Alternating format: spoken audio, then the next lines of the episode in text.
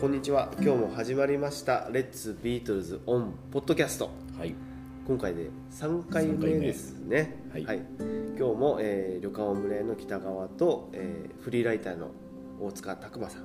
はい。よろしくお願いします。と一緒にちょっと30代ならではのビートルズトークということで展開していきたいと思うんですけども、はい。実はですねあのテレビ版レッツビートルズの収録が昨日の夜たまたま 大塚さんの取材と重なりまして。いや貴重な体験だったですね、はい。ありがとうございます急遽あの大塚さんにもねはい。テレビにも出ていただきましてテレビラジオポッドキャスト全てに出た男と。はい。まさかこんなことになるとは。いうことでね、はい。まあ今日のポッドキャストのテーマも全然決めてなかったんですけど実は昨日「ダブルファンタジーそうですね」というアルバムを全曲順番に 聴いていくというはい。あのことをやりまして改めてというかむしろ初めてそうですね。ダブルファンタジーーと うん。向き合ったのかなと。初めてでしょうね。なんかなんとなくやっぱり、まあ、聞き通したことはもちろんないわけじゃないですけど、うん。あんなに真剣にですねやっぱあの番組ね、うん。異様ですよね。あの レッツビートルズのテレビテレビが。レッツビートルズそのテレビのレッツビートルズ、まあ、はい。実際にまあ拝見したこともありましたけど、はい。まあ、実際 参加してみて、はい。すごい時間だなと思って アルバムを一曲一曲みんなで聴いては感想を言い合うっていやすごいことだなとすごいことでしょ。そもそもなんそういうことをしたことがない。うんそうですよね。別にビートルズ関わらずですね。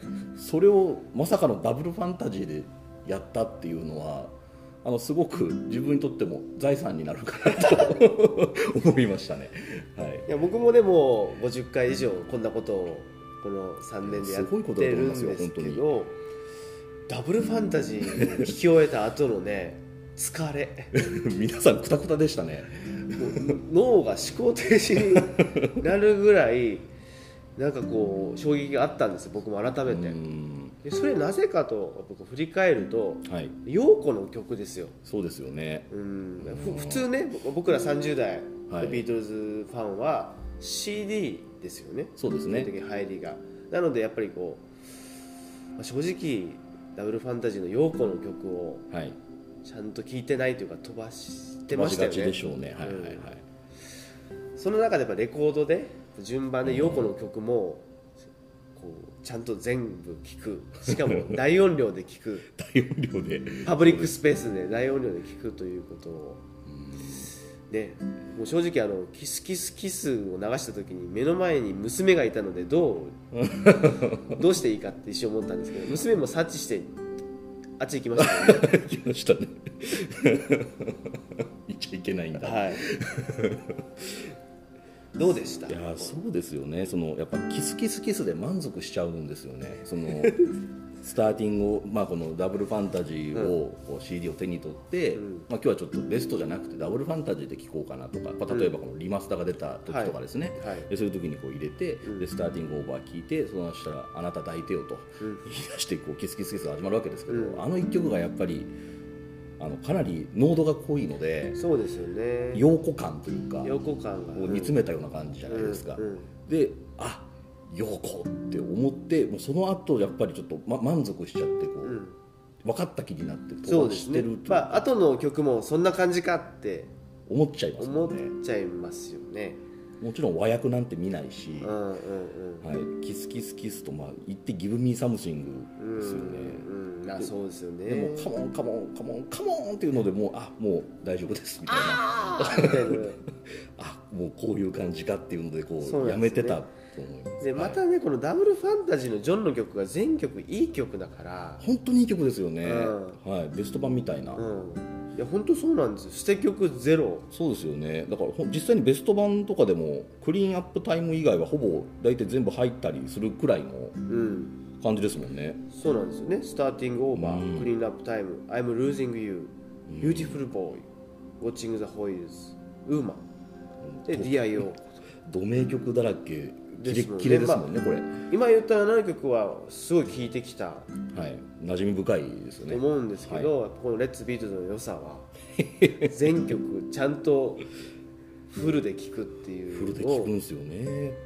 やってですね改めてこのジョンとヨーコの曲が対話形式ではい。こう選曲されてると曲が並んでるというコンセプトが改めて僕分かったなと思って なんか本当に夫婦なんか家の中にいるような夫婦の間にこう立って聞いてるような感じでしたね。そうなんですよね、その昨日テレビでも言いましたけどこうスターティングオーバーっていうそういうなんかな陽子から言わせれば男性のなんかうん。概念的な、はい、はいえー思い。で2曲目の「キスキスキス」だと女性のなんか、ね、もう具体的に何かしてほしいという欲求みたいなものとその世間的には隠さないといけない女性の性的欲求みたいなものを出していったりとか。あとですねこう、まあ、ジョンとヨーコもハウスハズバンドうんうんになってそのある意味その世間一般との立場が逆転になった生活を5年間しててこういう曲を歌って見えてくるのが夫婦像、はい夫婦とはみたいな。2人の雰囲気がちょっと空気感が見えてきましたよね、そして僕らみんなね結婚昨日してたメンバーですけど、それぞれの夫婦関係に捉えこう例えてみると落ち込むと。なんかこうじわっと精神的にくるものが、ね、ありましたね。その陽子の曲。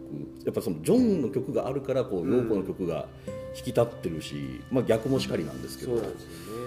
そういうところがありましたね。その、なんていうか楽観的なジョンと、まあ、悲観的じゃないけど現実的な陽子みたいなそうそうそう。感じが。だからこうなんですかね。男はおおちゃらけたり、奥さんの機嫌取るけど次の陽子の曲ではすごい現実的なことを言うわけですよ。そうですね。例えばね昨日盛り上がったところで言うと「まあ、ウーマン」というね大名曲ですよ、そうですね。世の中の全女性に対して歌ったと。うん。いう大名曲ですよね。でこれは今までのその女性の振る舞い立ち振る舞いとかも含めてはい。ジョンは反省して、うん。女性ってすごいっていう尊敬の歌なんですけどその次のヨーコの曲は「ビューティフル・ボーイズ」うん。ね、もう本当ウーマンというこう本当幸福感に満ちたそうですね。メロディーの後に、中島みゆきみたいな。そうなんですよ。なんかタイトルはあウーマンでこう,、ね、こう女性にこうあれは愛と敬意を示したような本当に。でこちらも男性側も幸せになるような感じの曲じゃないですか。でこうふんわりした気持ちになって「ビューティフルボーイズ」あ今度はヨーコ側からいや男性だってねって感じでこう、ウーマンと同じような感じでこう愛と敬意でこうふんわりさせてくれるのかなと思ったら すごい不穏な感じで 始まってですね。そうですね。しかもこう歌詞もねたくさんにたくさんのおもちゃに囲まれたあなたは美しい少年、まあ、これはショーンのことを歌っているわけですよね。でまあ次はジョンのことを歌って、えーあなたは40歳と。うん。なぜか虚しさを感じているうん。と恐れてはいけない すごい。で最後ですよ。地獄に落ちてまた這い上がることを恐れてはいけないわ。それを繰り返すわけですよ。いや今今良くないですかっていう。その時になってうんすごくねウーマンがいい感じにはい。男女が和解したのにそうですね。またなんか距離取られたっていう、なんかあんま調子乗んなよみたいうんな、うん、せっかく今いい気分なのにそんなまた先の話をそんなね出さなくてもいいんじゃないってちょっと思っちゃうんですけど。私の気分はまだ上がってないわ。まだ現実を見なさいという感じのビューティフルボーイズいや。でその次ですよ。その次「ディア・ヨーコ」ね。すごいいい曲じゃないですか。めっちゃいい曲ですねこれでその「ディア・ヨーコ」の始まりが「あヘラヘラヘラ」ですよ。もう本当になんかもうまあまあヨーコヨーコみたいな感じが、うん。やっぱ長通しで聞くと感じてきてちょっと今までと全然違うなんか、うん。聞こえ方がしましたね、めちゃくちゃふざけておちゃらけて奥さんの機嫌を取ってる旦那みたいな。そうですよね。すごくこの曲が軽く感じましたよね。はい、なんか本当今までこの「ディア・ヨーコ」に対してなんかこう軽快ないい曲って思ったんですけど初めてこの「ビューティフルボーイズ」の後で真剣に聴いてみたらなんか何アホみたいな音出してるんだみたいな やめとけジョンみたいな、そういう感情になったのはちょっと面白い体験だったですね面。白い体験ですよねいややっぱ改めてやっぱ対話形式になってるんだなっていうこと思いましたよ、本当によくよくできてますよね。そう B 面はね最初いい感じだったんですよ「ウォッチング・ザ・ホイールズ」行って確かに。陽子の「Yes, I'm Your Angel」はい。これはね陽子さんがジョンの誕生日うん。に2人でディナーをして機嫌よくて作ったという、うん。まあ、陽子さんのこう曲の中ですごくこうスタンダード的な弾きやすいですよね。聴きやすはい。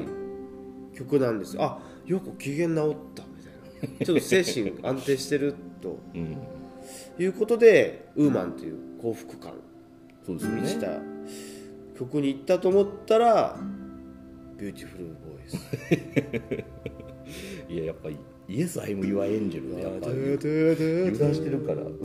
まさかそんな急にまた急に変わるとは思わないですもんね、うん。なんか本当ね暗い昭和歌謡みたいなはいはいはい。曲調にで急に急に来たなみたいな本当に。急にダウンな感じになったなっていう。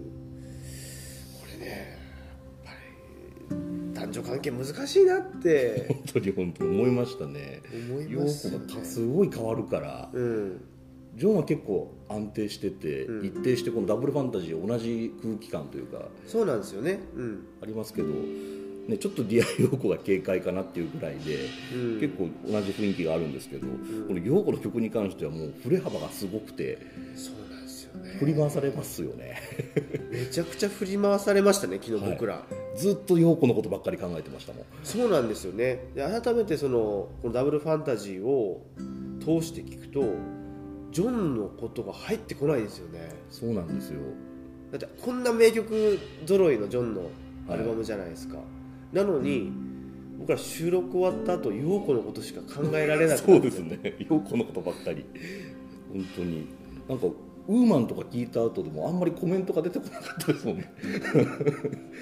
ウーマンいいよねぐらいしかなんかこう、うん。メロディーが美しいなみたいなことしか出てこなくて。特に感想が出てこなくて。陽子の曲の後にいろいろみんな喋るみたいな感じになってて。いやそうなんですよね もうこれを受けての陽子が気になってしょうがないみたいな感じにうん。なっちゃってましたね、これやっぱりジョン・レノンが小野陽子にはまったのってこういうことなんですかね惚れたのって。惚れたというかはまっちゃったんでしょうね。なるほど。僕らもちょっとそのハマりの入り口にいるのかもしれない。いや危ういですよ。危ういというかもしかしたら半年後僕ら陽子のアルバム全部買ってるかもしれないです、再評価うん、ですか？陽子のアルバム持ってます？持ってないです。持ってないですよね、はい。持ってないですね。僕もあの父親がなぜか陽子のアルバムを「えー。無限大の宇宙」っていうやつをはいはいはい。持ってたぐらいで買ったことないですよ。買ったことないですよね、うん。何枚出てるとかもよく分かっていないですし。よく分かってない でも最近ねあの涌井さんっていう評論家の方が「あのうん。小野横全史」っていうねあの陽子の研究本を書かれましたけどもしかしたらこれから陽子さんの再評価あが高まってくるのかなと思うのでちょっと陽子も掘らないといけないかなと でもなんか意外となんかあの前衛的で分かりにくい人なのかなと思ってたんですけど、うん。かなりストレートでメッセージ分かりやすいし、うん。あの本当伝わる芸術をされる方なんだなっていうのが、うん。なんとなくなんか本当にスストレートで分かりやすいですよね。すごい実際はシンプルだなと思います。確かに確かに確かに。なんかこう陽子さんの前衛芸術の何かこう人々の行動を促したりとかそうですね。こう考えなさいみたいな。うん。こうなんですかね。人を動かすようなあの作品多いじゃないですか、はいこの曲に関してもやっぱそうなんだな。そうなんでしょうね。このざわつきというか これこれなんだろうなと思ってこの体験させるようなそういう芸術ですもんね陽子さんね。特にあれですかねやっぱ男性がざわつくやつですよね。これ 女性がどうなんですかね？女性の意見も聞きたいですよね。共感をするのか。そうそう共感をするのかあまりこう感じないのかないのか。僕らと同じようにざわつくのか。確かにそうですね。この和訳を見ながらダブルファンタジーを一曲一曲真剣に聴くっていうのはすごい面白い時間でしたね。うん。だってやっぱり大塚さんもね隣でこう聞かれててはい。陽子、の曲の時のなんかリアクション？笑ってましたよね。笑ってたというかこう「えとか。そうですね。でむしろその最後の2曲がヨーコの曲じゃないですか。はい。そうハードタイムス・ア・オーバーとか パッと言われてメロディー浮かばなかったですもんいや全然わからなかったですこれ。聞いてないんですね多分。そう。聞いてないんでしょうね、ハードタイムズ・ア・オーバーは全然聞いてなかったです、うん。もう正直な話。やっぱりこう30代のこう CD 世代のビートルズファンは特に多分聞いてないと思い聞いてますよないんじゃないです。か聞く理由が聞く理由がないって言ったらあれですけど。いや聞く理由が分からなかったんですよね僕らはまだ。そうですね。だからりやっぱこの「エブリマン・ハザ・ウーマン・フー・ラブズ・ヒム」男は誰もがはリア・ヨーコの次の曲なんで、うん。あのかかっちゃうんですよ。分かっちゃう かかっちゃうから聞いてるんですけど、うん。でもこの男は誰もがで気づいて止めてるんで、うん。あのハードタイムスターオーバーに行かないんですよ。いかないですよね。でもハードタイムスターオーバーはめちゃめちゃもう本当にフィナーレっていうかうん。これあってのやっぱダブルファンタジーなんだろうなっていうところがあって、うん。で最後陽子が締めるんだっていう。そうですよね、かなりもう本当に締めくくりって感じの楽曲じゃないですか、うん、でこれはまね、うん、あ面白い曲でもありましたしね。ある意味こう60年代70年代の激動の時代、うん。まあ辛い時代が終わったわというような曲なんですけども最後にねまた落とすんですよ。そうなんですよ、陽子が。ね、辛い時期は終わったわ。ここしばらくの間はね。これ怖いんですよね。辛い時期は過ぎたのだとここ当分の間はねってこう和訳にありますけど全然なんか、ままあしばらくの間は辛い時期は終わってるよみたいな感じの曲ではないんですよね、うん。もう本当に終わったもうあとはもう良くなる一方だみたいな感じの曲調でみんなでわーってこう歌ってるんですけど、実はここしばらくの間はねっていう歌詞が入ってるっていう、また辛い時期来るわよっていうこうすごくリアリスト。いいいいですね。でも夫婦関係ってやっぱこうあるべきだなと。確かに思いましたよ、やっぱりこうねあの失われた週末陽子がいない別居時期のジョン・レノンはやっぱりこうタガが外れて酒に溺れうん。女に溺れ毎日飲み歩き、酒場にで喧嘩したり出禁になったりみたいな本当ダメ男になっちゃったわけじゃないですか。はい。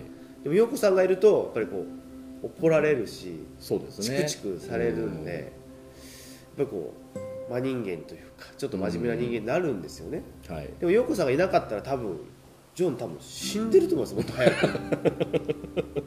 なるほど。薬とかもう違う理由で。別の理由で亡くななってる可能性はありますよあの性格なんで。もうロックアーティストとかそういうことつ常ですもんね。そうそうそう。いつもあの特にあの時代はありましたから。う。ん。だから陽子のおかげだと思うんですよね、うん。でまあ昔は特にですけど陽子さんの評価って低かったじゃないですか。そうですね。ビートルズをはい。解散させた女みたいうん。な、ちょっと変わった東洋人みたいな。ことが、まあ、最近ちょっとこう再評価されて僕もこう嬉しいな。るほど。な同じ日本人として思いますけどね、うん。そういう状況の中でこうしなんていうか明確なメッセージをこうちゃんと出してくるところはさすがやっぱりすごいですよね。一流の芸術家っていうところなんでしょうね。うん、だってジョンのそのなんかなパブリックイメージ平和の伝道師みたいな、まあ、イマジンとかが特にそうなんですけどコンセプト全部陽子ですかそうらですよね。陽子の影響がもそう。うもろですもんね。出会ってからやっぱりそういうふうに変わっていってるというか。むしろジョンってそういうなんかな、まあ、ビートルズ時代は「All You Need Is Love」とかはい。こうメッセージソング歌ってましたけどそれ以外なんかコンセプトを考えるとかって不得意だったんじゃないかなと思ってて、はいはいはい。でサージェント・ペーパーとかもポールのコンセプトですよね。そうですね。確かに。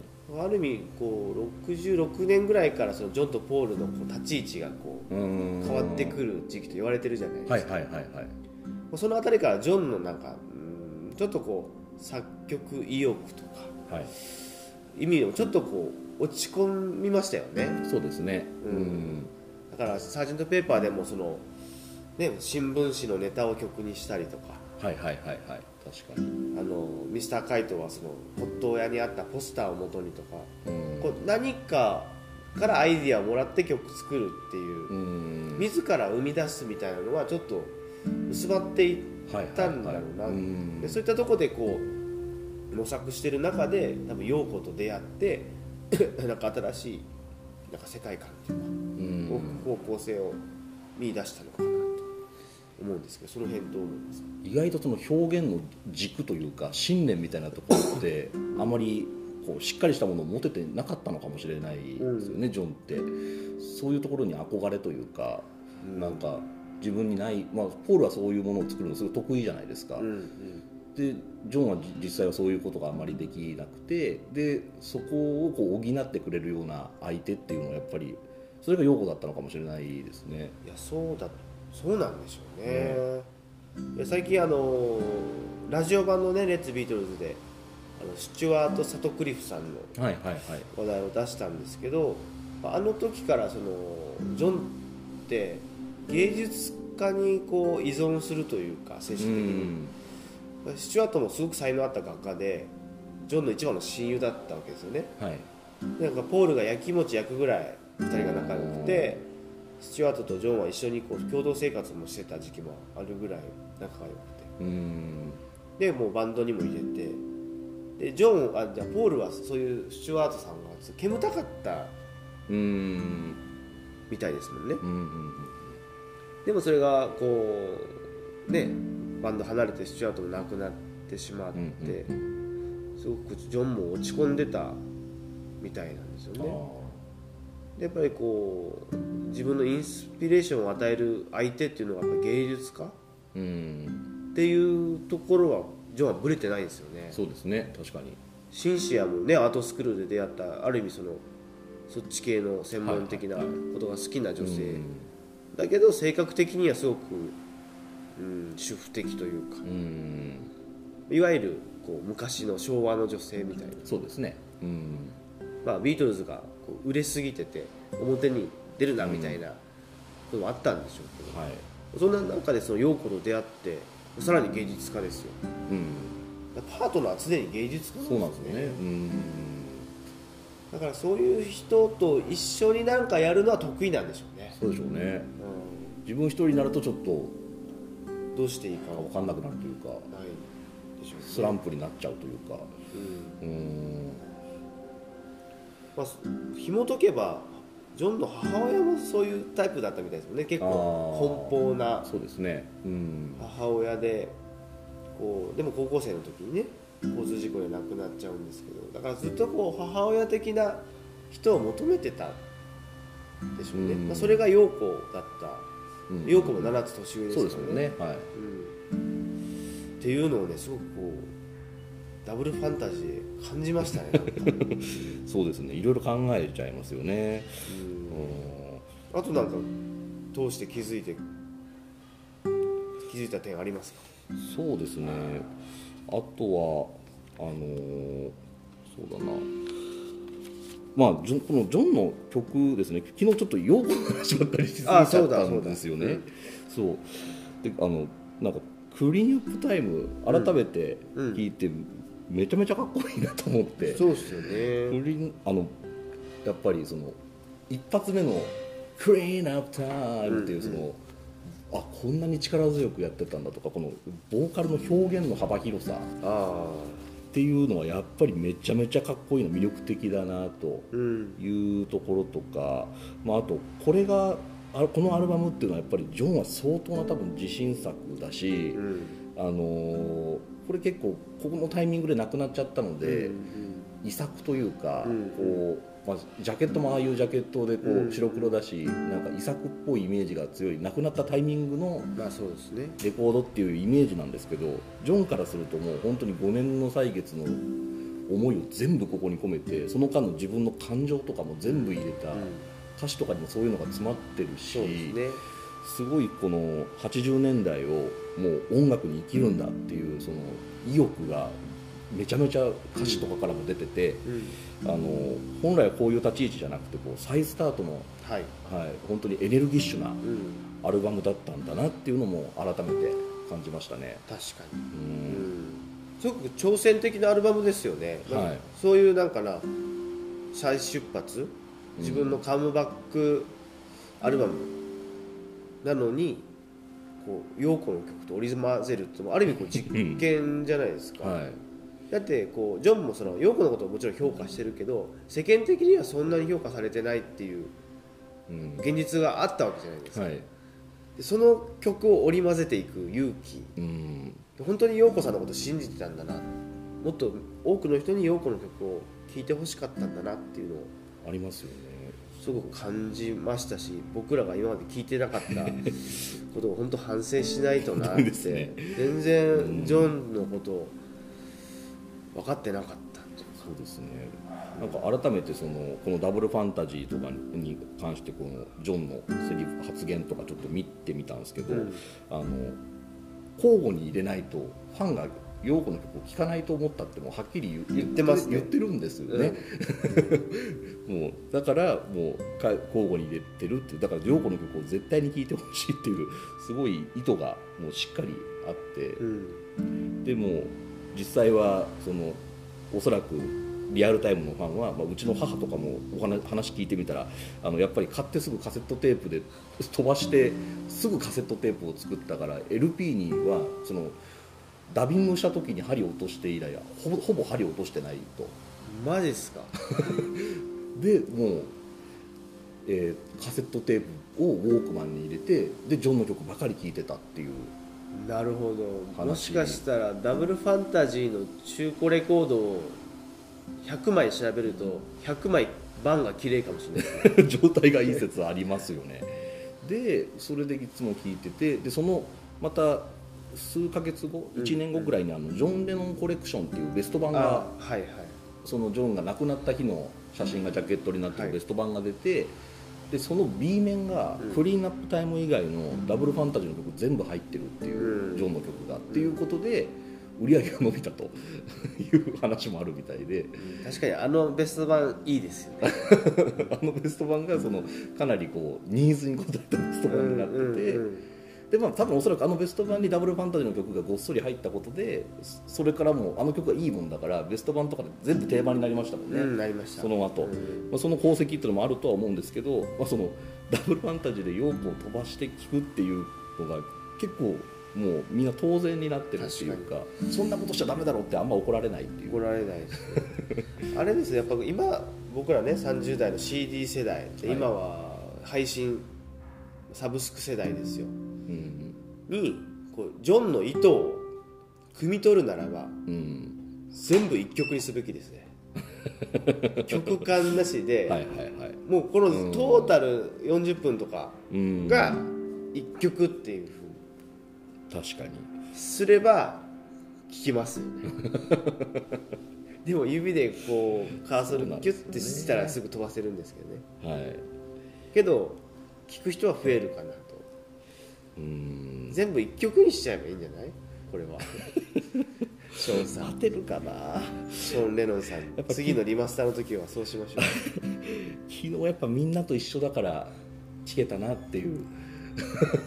みんな一緒だからこそうですね。やっぱりこうダブルファンタジー1曲いや1枚全部聞くのまあまあ疲れましたよね。う疲れましたね。真剣に聞くのはで僕も正直初めてかもしれないぐらいですよ。こういう歌詞カード和訳をそう和訳見ながらね。見ながら陽子の曲をちゃんと聴くって、でもやっぱ良かったですね。やっぱ音もかっこいいし、そうですね。そうそう。演奏がいいからやっぱり弾けるというか、うんうん。いや本当陽子のことしか考えられないこの 昨日からのこの時間。どうしたらいいんでしょうねそうなんですよね。本当に陽子に振り回されていやー何も分かってなかったなって本当に、うん。なんかいここに来てこういう感情を持つんだなっていういい本当新鮮な。そうですね。じゃあ改めてねやっぱりこう陽子さんの再評価も僕らの中で進めていかないとなと思いますよね。まだご存命なので。そうですね。の間にやっぱり確かに。ちょっと陽子さんの良さを、まあ、今回知れたので本当にダブルファンタジーを全曲通して向き合ってよかったなと。いうことでこのポッドキャスト聞いてるねビートルズファンもおそらくはい。僕らと同じような聴き方をしてきたと。そうですね。思いますのでまあ一人では辛いと思いますけど辛い？一人では大変でこうなかなかこうね再生ボタンに指がいかないかもしれないんですけど歌詞を見ながらうん。陽子の曲にも向き合ってほしいなとそうですね。思いますね、まあ、今年ジョンも記念イヤーですから生誕80年、没後40年ということですからこのこの年にね。この、まあ、特にこの時期ですよね。この11月に出たこのダブルファンタジはい。ーを改めて聴いてほしいなとうん思います。そしてねこう最新情報入ってまいりましたね。ポール・マッカー。トニーそう3ですね。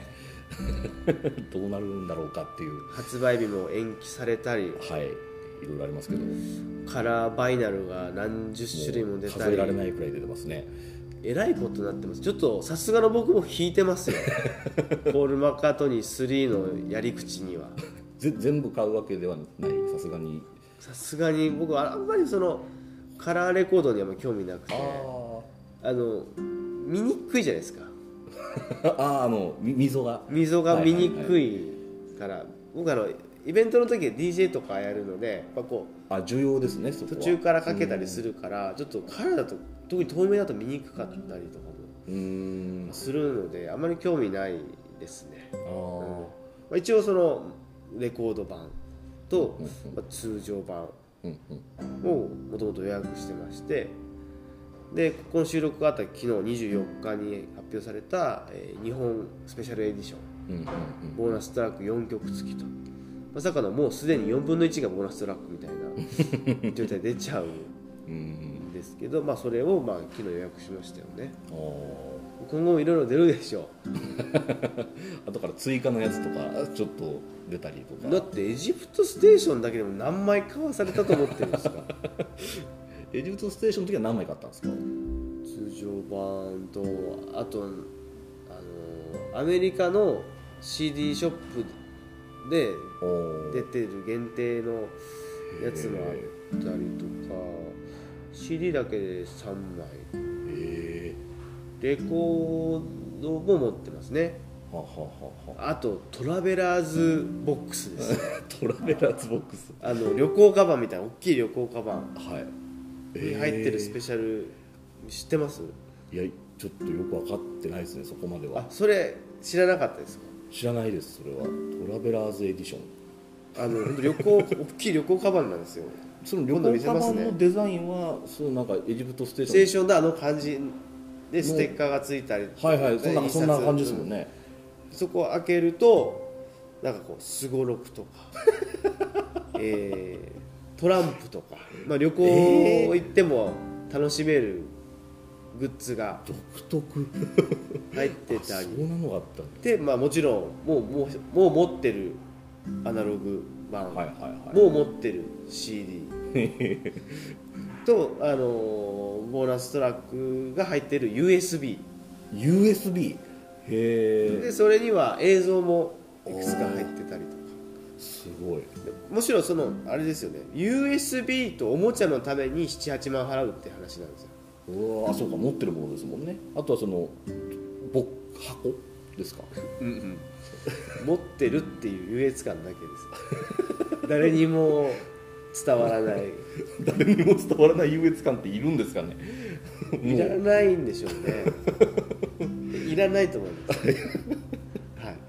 えーでもそのだからトラベラーズエディションででもいろいろ入ってるわけですからもう通常版とかその他の LP とか買う必要ないんじゃないかなってちょっと思っちゃったりするんですけど。入ってるんですよね。そのあるから そのそれを使えばいいのではっていう。思いますよね。はい。なんか思っちゃいます。なんかこういうこと言うの野暮なのかもしれないんですけど。いやそう思って当たり前だと思います。例えばその今回も通常版を買う意味は何なんだろうかってちょっとそのマッカートニー3のその初回のそのボーナストラック入りのものがあれば、い。通常版にその元々の楽曲は入ってるしその CD っていう媒体も同じなのではい。なぜ通常版は必ず買うんだろうみたいなっていうのも初回のやつのそうですね、まあ、はい。今画像出しましたけどもこれトラベラーズ。あもうメルカリに出てますね。こういううわすこういう凝ってますねまた。凝ってるでしょ？こいうやいうアートカバーなんですよ。ああすごい。え全然知らなかった。こうカセットだったりとか。えアマゾンとかにも出てたんですかこれ？でこれは公式ですね。あ6万ですね。やばい。すごい地図とかね、何がそんなに？えーまあ、内容を言いますね、はい。スーツケース型ボックスに入ってますのがエジプトステーション初回版の2枚組 LP180g 重量版と。はいはいはい。でエジプトステーションの初回版 CD で、えーエジプトステーションのカセット、カセット？はい、はでエジプトステーションの、えー HD オーディオ。これは USB に入って、はい、あはあはで、えーボーナス LP、まあ、これもレアですよね。未発表曲 LP 3曲と、まあ、これも Spotify で無料で聴けちゃうんですけどね。あで2018年のライブ音源4曲と。で映像が USB に。これレアのパフォーマンスとおありますけどもうすでに YouTube で見れるやつ。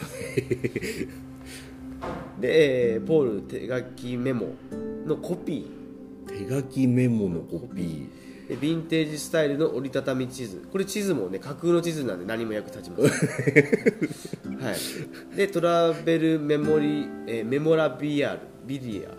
メモラビリア。なんすかそれは。旅行の予定表。これも架空のものなんで全く役立ちません。でポストカード。えー荷札ですね。荷物の引換券。ファーストクラスのチケット。ステッカー。でポールの手書き歌詞のコピー入りのトラベルジャーナルでポールが書いたエジプトステーションのリトグラフ。これなかなかいいものであすねそして最後の2つが大事ですね。500ピースのジグソーパズル。そしてトランプと。いうことでこうやって全部合わせて6万円ということですね、やばいなすごいな。はい、これも正直僕も迷いました。迷いましたけど まあ買っちゃいましたよね。なくなったらいけないと思うんでその割にはあでももう完売してますね。いやすごいな。こういうことになってるわけですよ。えポールのこういうボックスセットって年々なんかこううん。なんか加速してるというか極端になっていってませんか？なんか。極端ですよね。なんじゃこのセットはみたいな。いやーもうこのトラベラーズボックスには本当に驚きましたよ。まさかこれいつかこうなんかマツコの知らない世界みたいな感じでこのポールのボックスセットの世界ってやっていいぐらいのあ なんやっぱ誰か突っ込ん突っ込まれてほしいですね。ここまで やってたら、こういらねえだろうってやっぱ誰かに突っ込まれていてほしいなっていう。そうですよね。こう。世界3000セット限定なんですけど。いやすい。やーでもねこんなことになってますよねそうか。でも今回その大きなボックスセットっていうよりかはそのたくさんのカラーバリエーションっていうと感じころとですねかあとまたね何ですか？サイコロ。サイコロ。はいはサイコロも売ってましたよね。いなんかマッカートニー3のサイコロ。配ってましたよねなんか。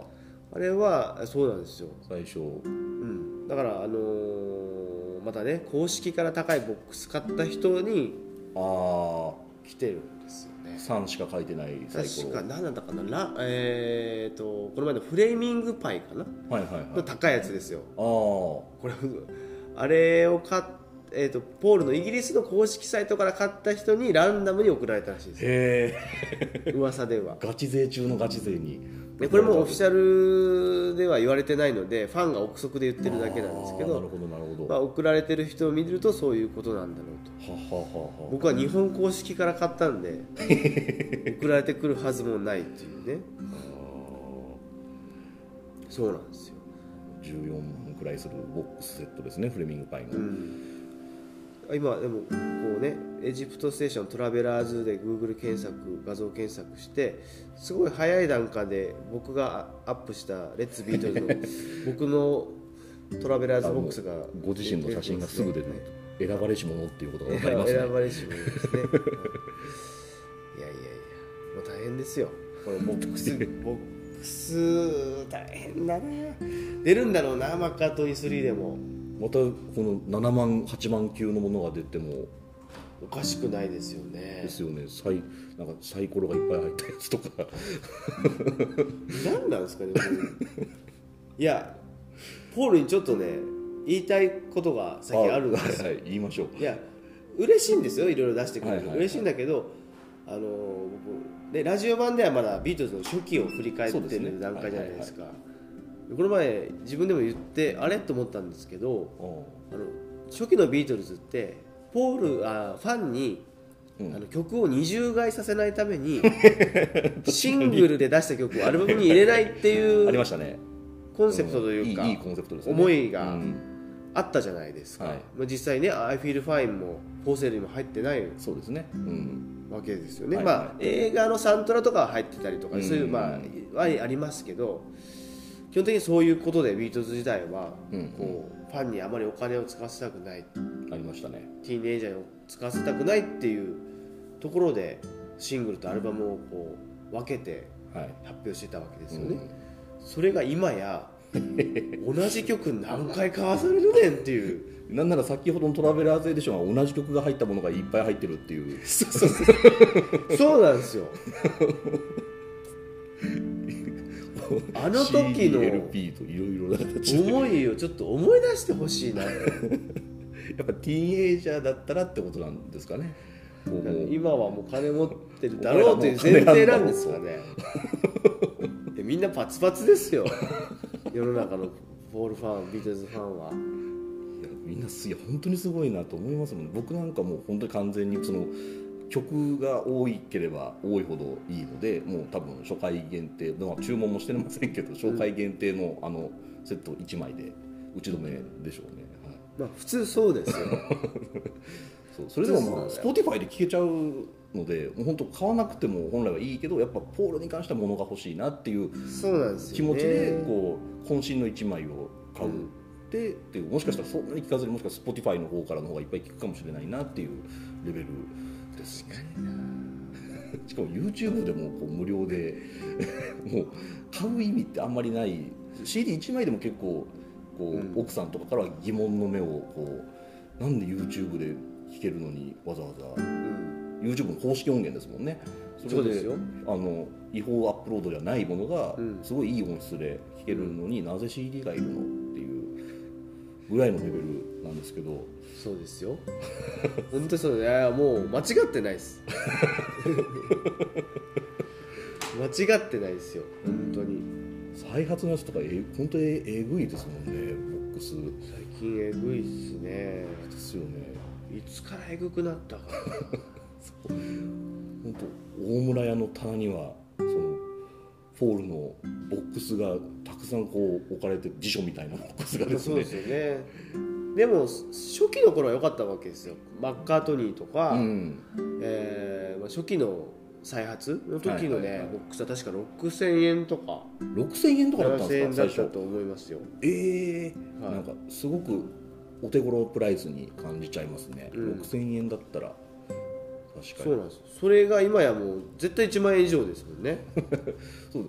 やっぱ1万円以上ってなり始めて、うん。でやっぱりちょっとなんかこう一つ向こう側に行くとなんか急に額がどんどん増えていったっていうか。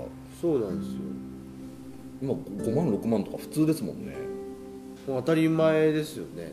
だってビートルズの CD が全部入ってるボックスセットが 5, 5万いくらですよね。そうですそうですあのね。黒いね。黒いボックスのやつとか、モノモノラルのボックスとかもうんうんうんうん。2万とか3万とかだし、あマッカートニーのスーパーデラックスエディション9000円台ですね。そうですよね。そこからだって先ほどのトラベラーズボックスだったら、ろ6万ってそのそれが 6, 個7個買えるわけですもんねそのマッカートニーの。余裕で買えますね。そうですよね。どうなっちゃってるんですかね おかしいおかしいですおかしいっすよね。マッカートニー2の方が高いっていうね1万1000円だったですね。でもこれ値が上がってんじゃないかな。確かもそんなしなかったと思いますよ。やっぱもうそのフレーミングパイの14万とかは本当にまあちょっと状況逸してますねあれはね。14万はさすがに行き過ぎですよ。いやちょそりゃそうですよ。買ってますけど。じいや本当にびっくりしましたもん。14万なんてものがあることと買う人が存在することと買う人がこんな身近にいることと実際にそれに対面できたこと本当にびっくり。そうなんですよね。でも正直ですよ。14万の価値あるかって奥さんから聞かれたらはい。ちょっとためられますよね。最終的にはあるって言うんですけど。まあつ付属してるものがこうなんかそのポールの手書きのコピーとかなんか謎のこうアアートなものがいっぱい入っててこう音楽に興味があるものとしてはこうどう受け止めていいかわからないしなものがいっぱいあるんで、まあそうか。でもこう何ですかね。今回のそのレッツビートルズのテレビみたいにはい、こう改めて向き合うえ。時が来るかもしれないです。あのボックスに。なるほど。確かに、まあ。そう今日今ね大塚さんの話聞きながら思いましたよレッツビートルズのテレビ版で、はい。だいぶもう後期の方来てるわけですよ。でこれ続いていったらこうネタなくなるなっていう時期も数年後には来るわけですよね。その時にボックスを 今までのボックスと向き合うっていうことになるかもしれない 例えばポール手書きの何ですかねこう歌詞カードがありますよねボックスの中に。ありますね例えば「Man We Was Lonely」とかのうん。歌詞がありますよね。でも筆跡を見てあこの歌詞を訂正してるっていうことはこういう思いがあったんじゃないかとか。うーん。そういう深掘りになっていくんじゃないですか。うーん。なんかなるほど。それを見ながらこうかんこっちで考えるっていう。なんかもうあれなんですよね。美術館級のやつなんですよ。研究研究材料なんですよね。だからこって。ちで考えなきゃいけないんですよね。そのあそこまで出すんだったらもうポールが解説してくれたらいいのかなってちょっと。その点あまり解説はしないですしないですね。だからこっちで受け取り受け取り手がこういろいろ考える。それを楽しまなきゃいけないんでしょうけどね、そうそうそう。だからでも普段見見ることができない。ポールの手書きの歌詞で紙質も再現したり。紙質の再現。こんな紙で書いてたんだっていうのが分かる。ああなるほど。でそれの時のポールの気持ちとかコーヒーのシミとか見ながら こう状況を考えて、はい。でこうポールの体験を追体験するような感じでこう、楽しむっていうことなんで、ビートルズってちょっと研究し尽くされてるじゃないですかだいぶね、はい。はいはいまあ、それでも分からないことがたくさんありますけど語られすぎててやっうんぱりこうなんですかね超マニアはもうだんだんこう常識の尺度がおかしくなって 普通はねインタビューとはい。歌詞とまあ解説を見ながらこう、うん。いろんなことを考えたりあこういう思いでだったんじゃないかなうんうんことを考えてるんですけど、まあだんだんこう欲しくなりすぎてて。ポールの筆跡が見たいとか。それを公式発表でも今やってて、うん。こうなんかポール側がこう無理やりこう俺の研究の余白を作ってるようななんか謎を提供してそう そういほらうとこあり語ますよね。れ語れみたいなところ煽ってる感じありますよね。確かに。まあ 本当今後のボックスにもねちょっと注目ですね。ですしマッカートニー3の発売。はい。まあ、次回はねマッカートニー3を聞いての、お感想とかいうポッドキャストにしたいなといいですね。思いますので。うん発売を待ちましょうかね。はい、ぜひぜひ。ということで今回の「えー、レッツビートルズ・オン・ポッドキャストは」ダブルファンタジーに向き合った2人。30代のビートルズの2人と。そしてマッカートニー3の最新情報と、はい。ボックスへの不満 憂い。はい。ということでお伝えしました、はい。今日もありがとうございました。ありがとうございました